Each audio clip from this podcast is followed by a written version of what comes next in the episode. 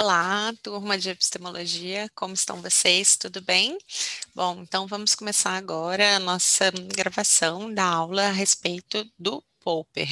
Né? Hoje é um dos temas que eu acho assim mais é, importantes dessa primeira parte da disciplina, que é retomando, né, aquela, aquele bloco no qual a gente discute epistemologia de uma forma mais ampla, né, então não é especificamente a epistemologia das ciências sociais, mas são as discussões epistemológicas contemporâneas e que orientam nossa prática científica, às vezes sem a gente se dar conta, né, a gente é, segue algumas regras ou pensa a ciência seguindo alguns parâmetros que são os parâmetros eh, decorrentes desse debate que aconteceu, sobretudo no século XX, a respeito da epistemologia.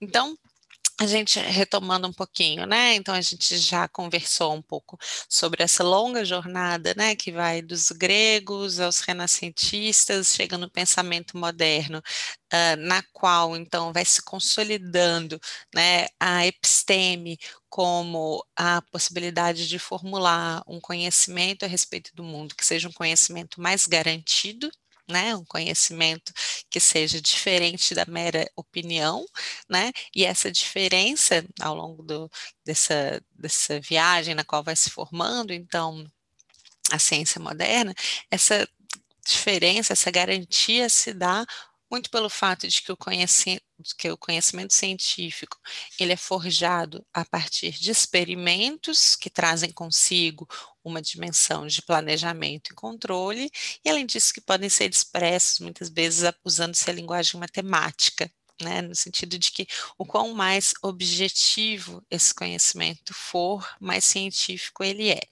Bom, isso a gente conversou no primeiro encontro, no primeiro vídeo, nessa breve introdução à epistemologia que a gente fez. E vocês podem olhar com mais detalhes no livro Epistemologia para Principiantes, que ali está presente essa discussão de uma forma mais pormenorizada.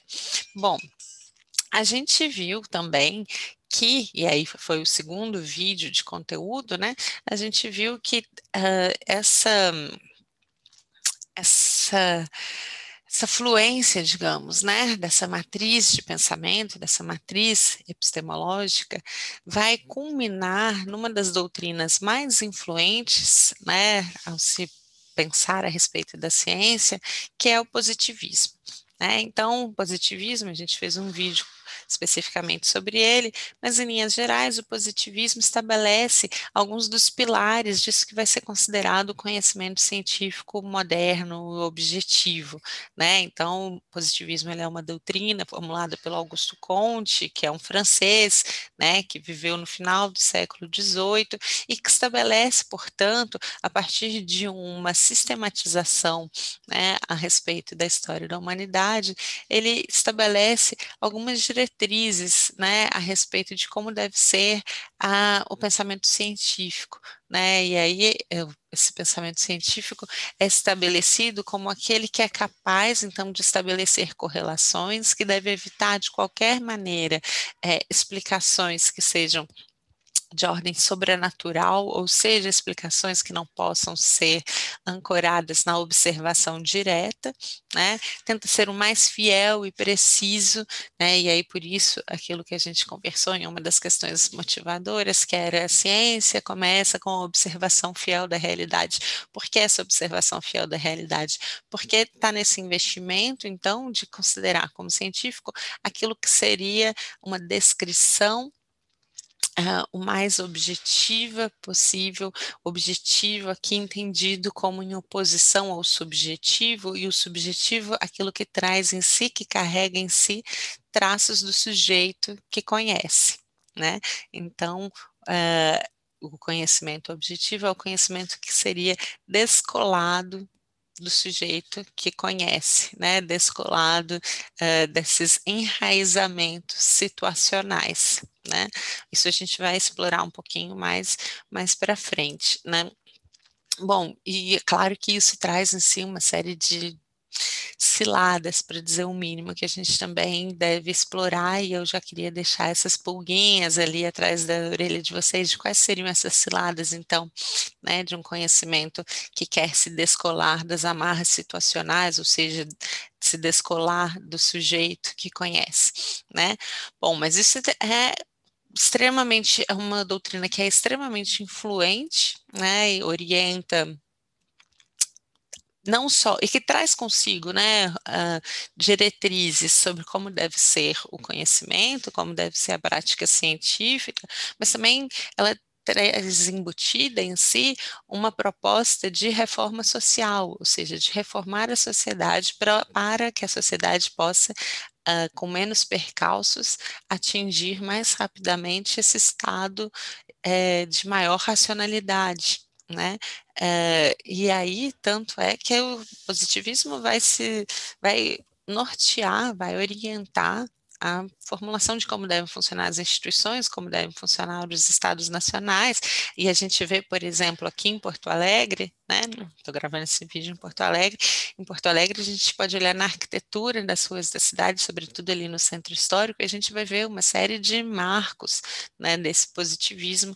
Quem me sentir no momento blogueira, quem souber, comenta lá no fórum né, quais são esses marcos do positivismo e por que, que a gente continua essa conversa por lá, para não nos estendermos muito nessa fala aqui hoje.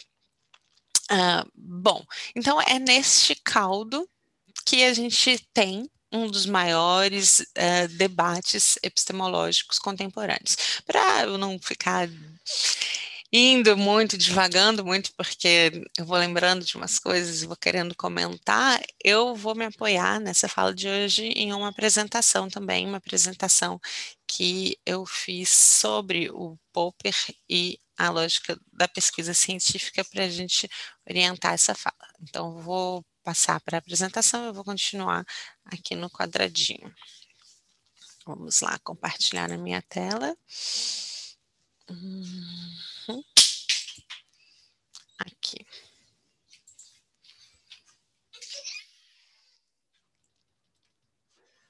Bom, agora eu vou colocar aqui, visualizar modo de tela cheia. Bom, se tudo estiver dando certo, então agora vocês estão me vendo no quadradinho ali ao lado. E a apresentação, então, com Karl Popper e o problema da demarcação.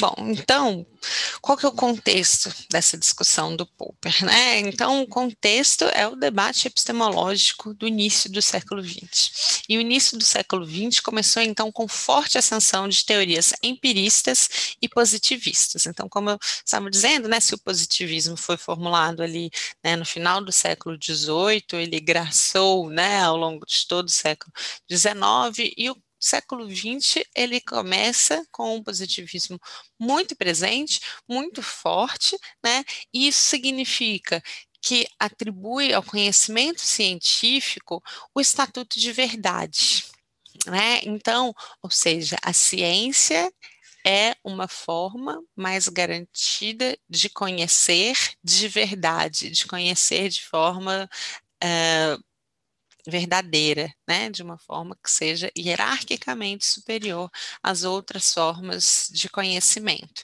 né. Mas sabe-se que os, os uh, cientistas e epistemólogos do início do século XX estão lidando com as dificuldades de demarcar quais qual é, então, o tipo de conhecimento que atende às demandas de poder ser apresentado como um conhecimento científico de fato, portanto, um conhecimento mais garantido. E aí, a grande questão epistemológica do início do século XX é a demarcação entre ciência e não ciência. Então, como separar o que é ciência do que não é ciência? Né? Uh, e aí, quem lê o texto do Popper vê que não é por acaso essa discussão, porque a gente está tendo também no início do século XX a difusão, né, a formulação e difusão de teorias explicativas a respeito da sociedade que começam a ser bastante é, populares, bastante difundidas e que passam então a concorrer com as explicações científicas a respeito de como funciona a sociedade também. Quem lê o texto do Popper Conjecturas e Refutações, que é a bibliografia que está recomendada né, e disponibilizada no Moodle para esse encontro, vai ver que ali ele está dialogando, por exemplo, com a psicanálise, né, e mesmo com o marxismo. Então, a psicanálise, ela pode ser considerada ciência? Sim, não, por que não? Porque sim, quais são as características da psicanálise que fazem com que ela possa ser considerada ciência? E o marxismo pode ser considerado ciência? É a provocação que o Popper está fazendo, né? Se sim, por quê? Se não, por que não? E claro, para responder qualquer uma dessas dúvidas, a gente precisa então definir muito bem o que é ciência, o que é o conhecimento científico. E aqui eu faço um parêntese para um comentário que surgiu na aula é, de apresentação que a gente fez, a gente ficou fazendo aquela brincadeira ali com astrologia, né? E alguém comentou, ah, seria legal discutir astrologia. Então, e se a gente inclui isso no rol? Né? E astrologia é uma forma de conhecer? Sim ou não? Por quê? Uh, e sendo uma forma de conhecer, ela é equiparável à ciência? Ela é um tipo de ciência? Sim ou não? Né? Como que a gente demarca o que é um tipo de ciência e o que não é ciência? Essa se torna, essa não é uma questão simples, né? E é a questão que anima o debate epistemológico no início do século XX, com muitas dificuldades, né? Então, como que a gente fala, tá, isso é ciência? Bom, porque a ciência é mais objetiva. Como que a gente demonstra essa objetividade, né? Então, os filósofos, né, dedicados à filosofia da ciência, começam a se dar conta de várias dificuldades para que se possa afirmar né, esse estatuto diferenciado do conhecimento científico, né, esse estatuto de hierarquicamente superior e essa superioridade definida pela sua garantia, pela sua validade. Então, como que a gente define a ciência? Né, para que ela possa então vir com esses atributos de garantia que a gente está querendo vincular a ela. Tem uma série de percalços nesse caminho. Né? Um deles, o primeiro deles, é o fato de que a ciência, a gente estava comentando mais cedo, ela é apoiada então em experimentos, né? Mas os experimentos, por mais que eles sejam é, planejados e com controle, eles ainda tratam-se de um ato privado. O que, que eu estou querendo dizer com isso? Uma cientista faz o seu experimento no laboratório. Né? Então, ela vai utilizar ali todos os protocolos, pensando numa ciência dura, né? pensando, sei lá, no laboratório de biologia, química, né? que é a coisa mais assim a pessoa está lá no laboratório usando seus reagentes, seguindo todos os protocolos, mas ainda assim é um ato privado, é ela que está observando, ou no máximo ela e sua equipe. Como que a gente transforma isso de um ato privado em um conhecimento público, ou seja, algo que aconteceu ali para algo que pode ser compartilhado coletivamente. Essa dificuldade traz consigo uma segunda e mais profunda, que é como que a gente transforma enunciados singulares em leis gerais. Quem viu o vídeo do Popper, ah, desculpa, do Conte, né, e também quem leu o texto do Conte, viu que a ciência positivista tem como principal objetivo a formulação de leis gerais, né? Ou seja, o que, que são leis? Pensa, primeira lei de Newton, né? A física é a ciência exemplar para esse tipo de discussão. Então, o que, que são essas leis? São enunciados, são afirmações que são uh, constantes, que são perenes, que são universais. A gente sabe que sempre vai acontecer do mesmo jeito. Né? Esse é o objetivo, descobrir quais são, dessa ciência positivista, descobrir quais são as leis da natureza, descobrir as coisas que sempre andam juntas, as correlações que sempre acontecem, para que se possa, então, criar uma margem de previsibilidade e controle. Mas como que a gente constrói essas leis gerais, como que a gente constrói esse sempre funciona assim, a partir de enunciados singulares? O que, que eu estou querendo dizer? Como que eu passo, por exemplo, se eu jogar esse potinho que eu tenho aqui, primeiro potinho que apareceu aqui na minha mesa, eu joguei esse potinho e ele caiu.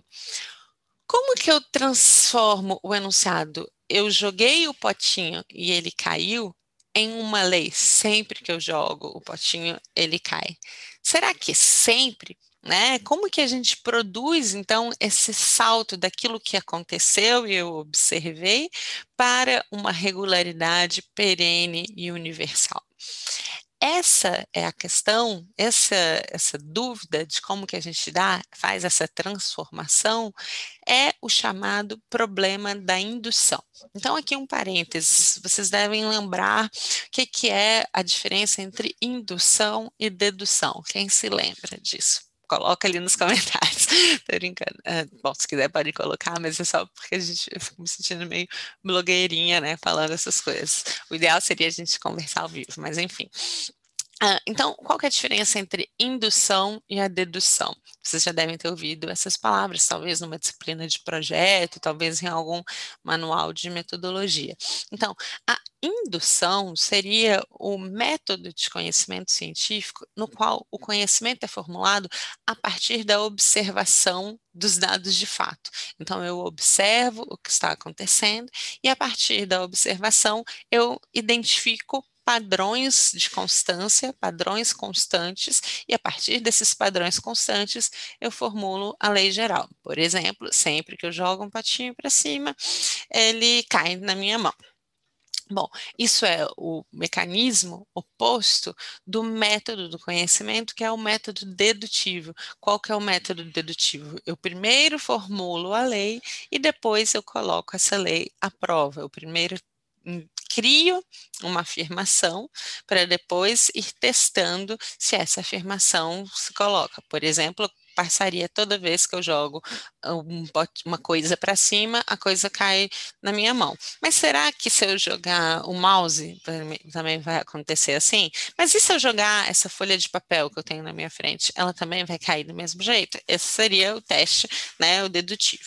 Bom, como a gente já sabe, há, há uma visão empirista da ciência, uma visão positivista da ciência, uma, uma visão que uh, dá um privilégio descritivo, observacional, né, da ciência, tal qual é a doutrina positivista, né, há uma ciência que admite que então a ciência começa, o conhecimento começa a partir da observação e descrição fiel dos, dos fatos, ela é apoiada na indução. Né? Mas a indução, ela nos produz uma série de ciladas, uma série de problemas. Por exemplo, e aí, enfim, tem tem vários exemplos possíveis e interessantes. Eu vou, por razões de tempo, geralmente eu gosto de ficar bastante nessa parte aqui, mas por razões de tempo, eu vou citar apenas um, que é esse que já está aqui no canto da tela, que é a questão entre cisnes brancos e cisne ne cisnes negros. Por exemplo, o que, que é essa, qual que é essa questão? Durante muito tempo, acreditou-se que só havia no mundo cisnes brancos. Por quê? Que, é, como que funciona o problema da indução? Então, eu observo um cisne, ele é branco. Eu penso, hum, interessante, um cisne branco. Aí eu observo em outros lugares. Será que todos os cisnes do mundo são brancos? E aí eu vou para uma ilha, os cisnes são brancos. Eu vou para um outro lugar, os cisnes são brancos. Eu vou para vários lugares diferentes e só me, só me deparo com cisnes brancos. A partir daí, eu formulo, então, uma lei geral.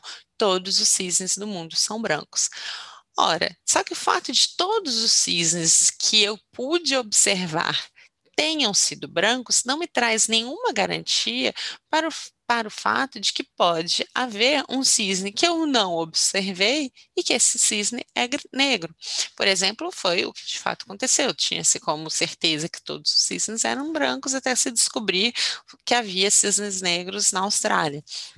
Bom, por que isso é um problema? Porque isso significa que não importa quantas milhares de observações de atos privados, de enunciados singulares aconteçam, basta uma observação que não confirme aquilo para que a afirmação se coloque como uma afirmação furada. Então, o problema da indução é justamente esse. A, a, afirmação constante de um mesmo enunciado pautado a partir de observação, não exclui a possibilidade de que apenas um ato diferente daquele observado demonstre como não verdadeira a afirmação anterior, como não verdadeira a lei geral formulada. Então, a gente tem uma assimetria aqui. E aí, portanto, não se pode, a indução não nos garante, não nos dá a garantia necessária para se afirmar, então, que o conhecimento científico, o conhecimento produzido a partir da observação, ele é um conhecimento que é verdadeiro, ele é um conhecimento que é mais acertado do que outras formas de conhecimento. Bom, como lidar com isso? Uma possibilidade é a fuga para a probabilidade. A gente, de fato, identifica é, e há um movimento no início do século XX que é o conhecido Círculo de Viena ou neopositivismo, que são pesquisadores, filósofos que vão tentar um, camuflar, camuflar, não sei se é a melhor palavra, mas vão tentar lidar com essa falta de garantia de uma observação, né, de um enunciado pautado na indução a partir da probabilidade. O que, que é isso? Vou dar um enunciado aqui, que é um enunciado familiar ultimamente. A vacina tem 94% de eficácia.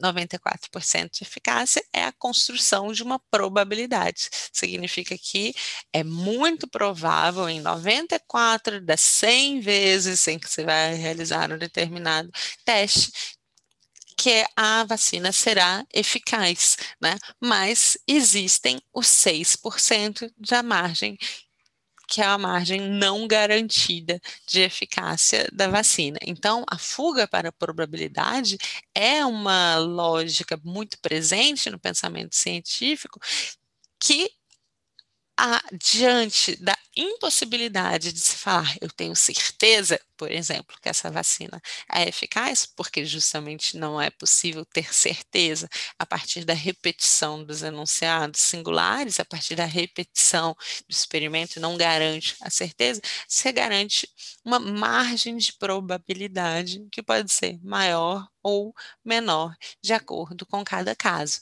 Mas isso não resolve a questão da garantia do conhecimento científico. Então, não me resolve o fato de falar se é científico, é verdadeiro, né? Então, para quem está preocupado com as questões filosóficas da ciência, essa fuga para probabilidade não resolve. Para quem é cidadã, cidadão comum que está preocupado em tomar ou não uma vacina, isso resolve. Bom, eu sei que 94% de chance de ser é, eficaz, né? Mas para a questão de fundo, para a questão é, existencial, digamos assim, né, da, da ciência, o que, que faz com que o conhecimento científico seja mais garantido, isso deixa uma margem que é uma margem inexplicada. E é isso que o Popper não aceitava. Ele falava, bom, a probabilidade não resolve a demarcação entre o que é ciência e o que não é ciência. Então, como que a gente vai continuar definindo, né? Como que a gente vai produzir uma explicação do que é ciência uh, que leve em conta esses limites da indução. Popper, então, se dedicou, dedicou a sua vida a responder essa questão. Popper, quem foi o Popper? Popper, a forma mais adequada de referir a ele seria Sir Karl Popper, porque ele ganhou o título de Sir pela rainha da Inglaterra. Ele nasceu na Áustria em 1902 e faleceu no Reino Unido em 1994, não faz tanto tempo assim. E se vocês virem, ele foi um cara que viveu todo o século XX, isso é praticamente todo o século XX, inclusive com suas vicissitudes, porque que ele mudou para o Reino Unido e se tornou Sir depois, ele se tornou Sir pelo reconhecimento de suas contribuições para a ciência, mas no, no, Reino Unido, por quê? Porque ele teve que fugir do seu país na, natal, da Áustria, por causa um, da Segunda Guerra, né, e das perseguições aos judeus que estavam então acontecendo.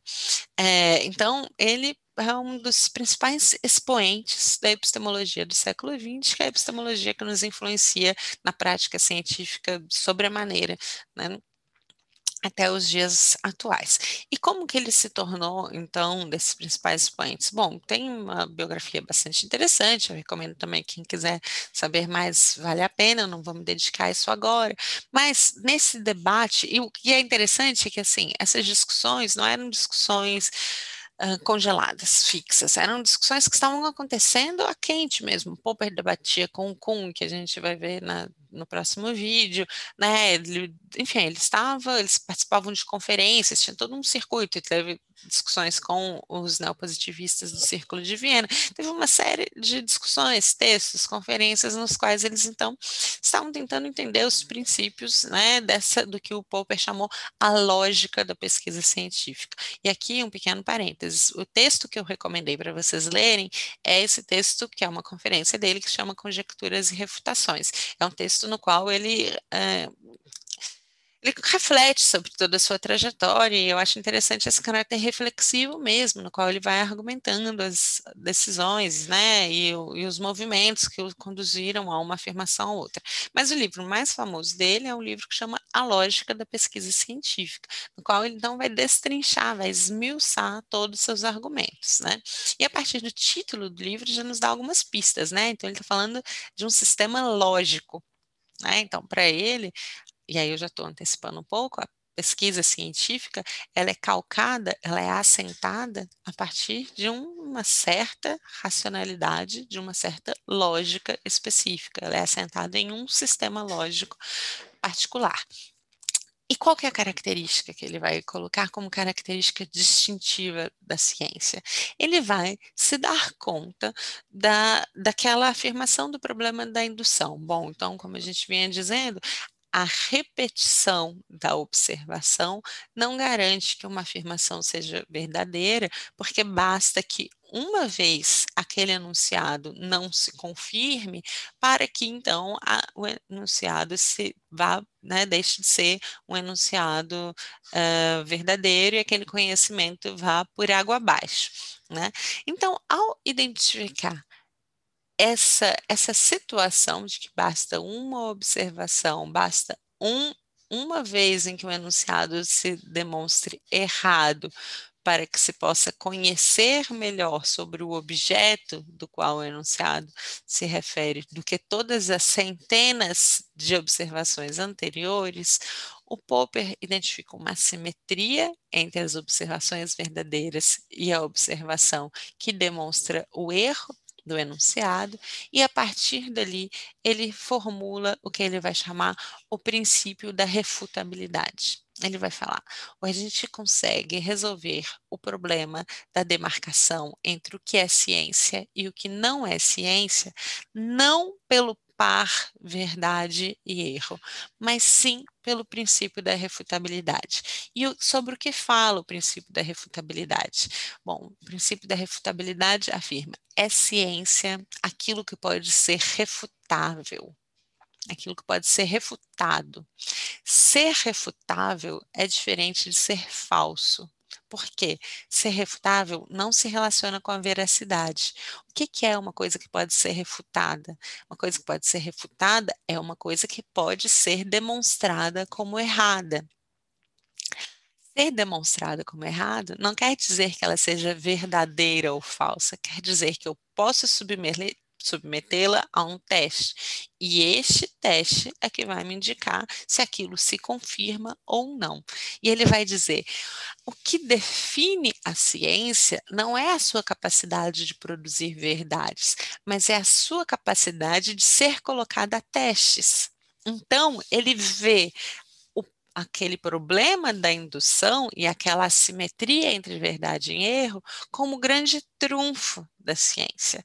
Ou seja, o que faz da ciência um conhecimento específico, encantador e inclusive mais confiável é que ele se apoia no erro e não na verdade. Ou seja, ele não se apoia naquilo que está definido, mas ele se apoia na capacidade de estar constantemente sendo aprimorado, constantemente sendo. Um, verificado. Então, o que resolve o problema da demarcação é a capacidade de um enunciado ser refutado. Então, a ciência é aquela que produz enunciados refutáveis. Então, por exemplo, e aí ele está dialogando né, no texto dele conjecturas e refutações, ele vai fazer essa discussão dialogando com a psicanálise, né? Ele vai falar, bom, a, a a psicanálise não é apoiada na, na, experimentação, na submissão a testes. Portanto, ela não produz enunciados que sejam refutáveis. O que eu estou falando, o que eu estou querendo dizer? Um enunciado refutável é aquele em que eu posso criar, formular um teste no qual aquelas variáveis presentes no meu enunciado possam ser colocadas à prova, e isso vai me mostrar para que lado que vai, se isso se confirma ou não se confirma. Qualquer uh, conhecimento que se apoie na refutabilidade é um conhecimento científico, é a resposta do Popper. Qualquer conhecimento que não se apoie na possibilidade de ser testado, colocado à prova e refutado, pode ser uma outra forma de conhecimento, mas não é ciência. Assim que ele vai resolver. Só que isso deixa, ou seja, se apoiar no erro é um passo fundamental para se entender como funciona a ciência. Mas isso deixa uh, só o erro também não explica. Então, para que a gente possa de fato dar saltos no conhecimento, o erro, o teste, ele tem que ser somado a um outro elemento, que ele vai chamar de conjecturas. E aí, o que, que são as conjecturas? é o, o mecanismo, é o, a categoria, o conceito que o Popper vai formular para explicar a produção de explicação na ciência. E ele vai falar: as teorias científicas não surgem de observações, mas de invenções de cientistas. Ou seja, eu ficar observando de uma forma repetitiva não produz em mim uma teoria. O que eu ficar observando pode me fornecer substrato para que eu invente uma explicação. E essa explicação, essa invenção de um cientista é que vai produzir um esquema analítico que pode ser colocado à prova. E ele vai falar, as observações, elas são informadas sempre por teorias, né? Ou seja, não existe uma observação que seja uma descrição pura e simples. Eu sempre observo a partir das minhas expectativas, tá? Aqui embaixo, né? Para quem quiser reparar, ele vai chamar isso de um horizonte de expectativas. Se eu falar para uma criança, uh, desenhe uma árvore, né? Ou melhor, mais do que isso. Eu, aliás, vou até fazer um pequeno parêntese, é algo que tem acontecido muito comigo, como vocês já sabem, né, quem estava presente na, ou assistiu o vídeo da apresentação, eu tenho um bebê, atualmente meu bebê tem um ano e dois meses, né, uh, em um, um, ano e dois meses, então ele está começando a conhecer o mundo, e começando a conhecer o mundo nesse contexto de pandemia, etc. Bom, mas uma coisa que acontece é, eventualmente, né, eu saio para passear com ele, por exemplo, num parque, a gente pega um lugar isolado e um parque né, que não esteja cheio, e eu levo eu e meu bebê. E aí eu viro para o meu bebê e falo: Olha, aconteceu isso esses dias. Olha a tartaruga. A gente estava num laguinho, um laguinho tinha uma tartaruga.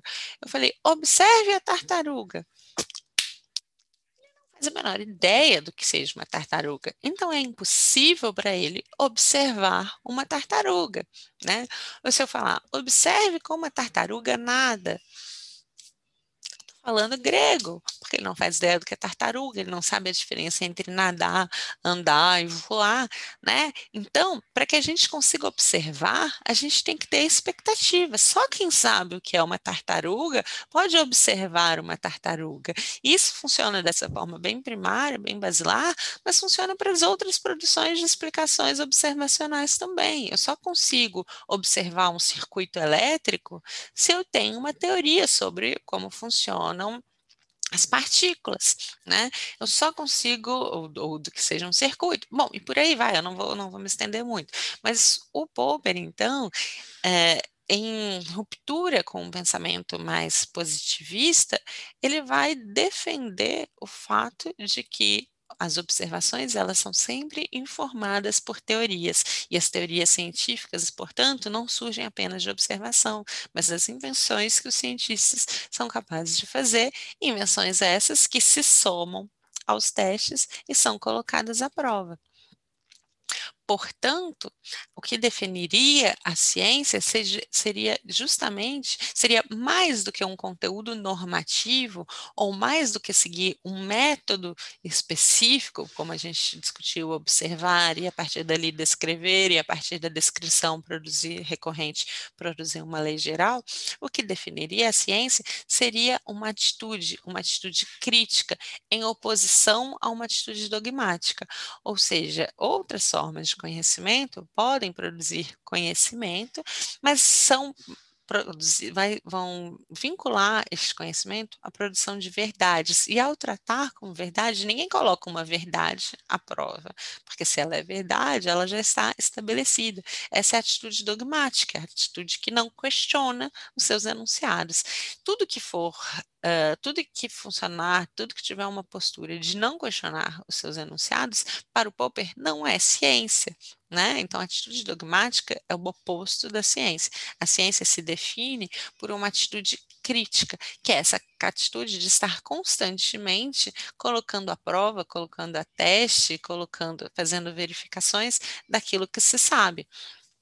Ao defender tudo isso, o Popper vai afirmar que nós, cientistas, nós sempre adotamos a teoria mais apta ao nosso alcance. E essa frase é tão simples, ela é muito é, importante, vou colocar isso aqui, ela é muito importante, porque vai falar que a teoria é a mais apta, ou seja, ela não é a teoria verdadeira, mas é a teoria que está performando melhor, que está explicando melhor, e é a que está ao nosso alcance.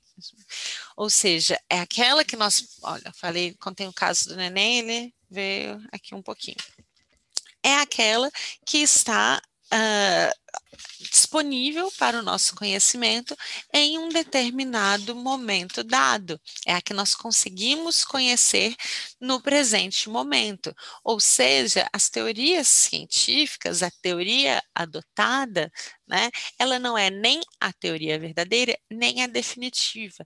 Isso pode parecer trivial, mas não é pouca coisa, porque ele está afirmando, então, em um contexto, como eu já disse, é, em que o positivismo era e em grande medida em alguns contextos ainda é, a grande doutrina, a grande uh, posição epistemológica a respeito da ciência, ou seja, aquilo que considera a teoria como uh, o conhecimento como uma forma de produção de verdades estabelecidas, né, e universais e gerais, e ele vai falar, não, não, não, alto lá, ciência ela não produz verdade, né? E ela está sem, e ela é sempre provisória. O que eu sei hoje, o que hoje é considerado a melhor explicação possível para um determinado é, fenômeno, pode amanhã não ser mais. Né? E além disso, ele vai afirmar que a ciência progride por tentativa e erro. E ao fazer isso, ele está alçando ao protagonismo do processo de conhecimento científico o erro. O erro, então, ele não é algo que deve ser ele não é algo que depõe contra a ciência, mas ele faz parte da produção do conhecimento científico. Aqui, de novo, eu gostaria de fazer um parênteses, pensando no nosso contexto atual, né, em que a gente está discutindo tão abertamente, tão amplamente Uh, as descobertas científicas, né? Porque a mesma ideia de descoberta, o que, que traz de fundo? Traz de fundo a concepção de que tem algo uh, deitado em berço esplêndido, esperando ser descoberto, né? Esperando algo perene, estável, fixo, que está ali no mundo, um dado de fato, que está ali no mundo, esperando ser desvelado, esperando que se cubra o véu que não impedia de ver. Tem uma ideia de perenidade, né? Então, tudo isso questiona, tudo isso que a gente está, todas essas afirmações de como funciona, qual é a lógica da pesquisa científica, segundo Popper, questionam essa, essa ideia de descoberta, né? Mas, bom, a gente tem discutido muito essas descobertas para falar de medicamentos, para falar de vacinas em relação ao coronavírus. O que que isso tem a ver? Geralmente, e aí as, as descobertas, os achados científicos, muito rapidamente têm sido divulgados. E às vezes eles são divulgados e depois se volta atrás para se dizer: ah, não, na verdade não era bem assim, na verdade não funciona em tal contexto, só funciona. Isso muitas vezes tem sido usado como, como tem sido criticado como uma forma de fragilizar a ciência, tipo, olha só, tá vendo? Falaram uma coisa e depois voltaram atrás, ou seja, como se o erro fosse uma fragilidade. Isso é o oposto do que o Popper fala a respeito do conhecimento científico. Ele vai falar: olha, é justamente a possibilidade de errar que faz com que esse seja um, que esse seja um conhecimento mais confiável, porque ele é um conhecimento que está constantemente sendo verificado, conhece constantemente sendo colocado à prova. Então ele traz, né, para o protagonismo o erro na produção do conhecimento científico. Sendo assim, como é para Popper que se dá o progresso da ciência? Popper vai explicar o progresso da ciência da seguinte forma: ele vai falar, a ciência começa com problemas, a gente tem situações que precisam ser selecionadas, precisam ser solucionadas, né? Então, a gente tem situações que precisam ser solucionadas. A partir diante desses problemas, os cientistas formulam hipóteses, formulam então explicações possíveis, né, informadas teoricamente, com base naquilo que eu sei, eu imagino né, que deve ser de tal forma. A partir dessas hipóteses, eu começo a realizar os testes. Então, bom, a, sei lá, digamos que eu estivesse aqui dando essa aula e de repente o som não saísse. Eu sei que o som é um mecanismo captado a partir do meu headset. Então, a primeira coisa que eu formularia, meu headset não está funcionando. Aí eu iria trocar de headset, iria trocar de fone de ouvido e microfone. Então, a partir da, hipótese, o problema está no headset, eu faço um teste que é e se eu usar outro headset, se eu usar outro microfone. Claro está que eu só consigo pensar que o problema está no headset se eu entender mais ou menos como funciona a dinâmica computador-áudio. Se eu nunca lidei com isso, eu não vou saber se o problema está no headset, no teclado, no mouse, concordo? Então, é nesse sentido que a hipótese ela é informada teoricamente. Bom, e aí eu passo para os testes. Quando eu troco de headset, quando eu troco de microfone, funciona? Não, o problema não funcionou. Então eu tenho uma refutação. O problema não era o meu headset, o problema não era o microfone. Eu preciso continuar fazendo outras experimentações. Mas digamos que funcione. Aí eu tenho uma corroboração seja, o teste está corroborando com a minha hipótese de que era o meu microfone que estava com um problema. Bom, mas ah, prestem atenção nessa palavra. Eu tenho uma corroboração e não uma comprovação. Corroborar é diferente de comprovar. Por quê? Corroborar indica que resistiu aos testes, não que é verdadeiro ou que é definitivo. Vocês já devem ter lido uma série de artigos científicos, uh, artigos científicos que vão falar: olha, as informações corroboram com a, com a hipótese de. Não, por acaso essa linguagem, porque a gente não está comprovando, a gente não tem uma demonstração clara de algo evidente, estável, verdadeiro, definitivo. Não, a gente tem é, uma grande possibilidade, né? Quando uma afirmação ela é corroborada, aí eu posso submetê-la a novos testes sobretudo quando novos problemas surgirem. Então, para o Popper, esse é o procedimento uh, de progresso da ciência. Então, a ciência está constantemente avançando, né, a partir dessa sucessão de etapas, né, e cada vez, então, que se submete a, a novos testes, né, e que se lidam com novos problemas, se formulam novas hipóteses, se está eliminando, então, respostas erradas, né? Respostas que se demonstram como Uh, não capazes de solucionar problemas, e é assim que a ciência vai se aproximando cada vez mais de um conhecimento mais garantido, né? Um conhecimento, então, mais verdadeiro. Então, o conhecimento uh, mais verdadeiro, ele está na utopia, no horizonte que faz a ciência avançar, mas ele no dia a dia ele é construído a partir dessa tentativa e erro. E críticas, quais são as críticas que aparecem, né?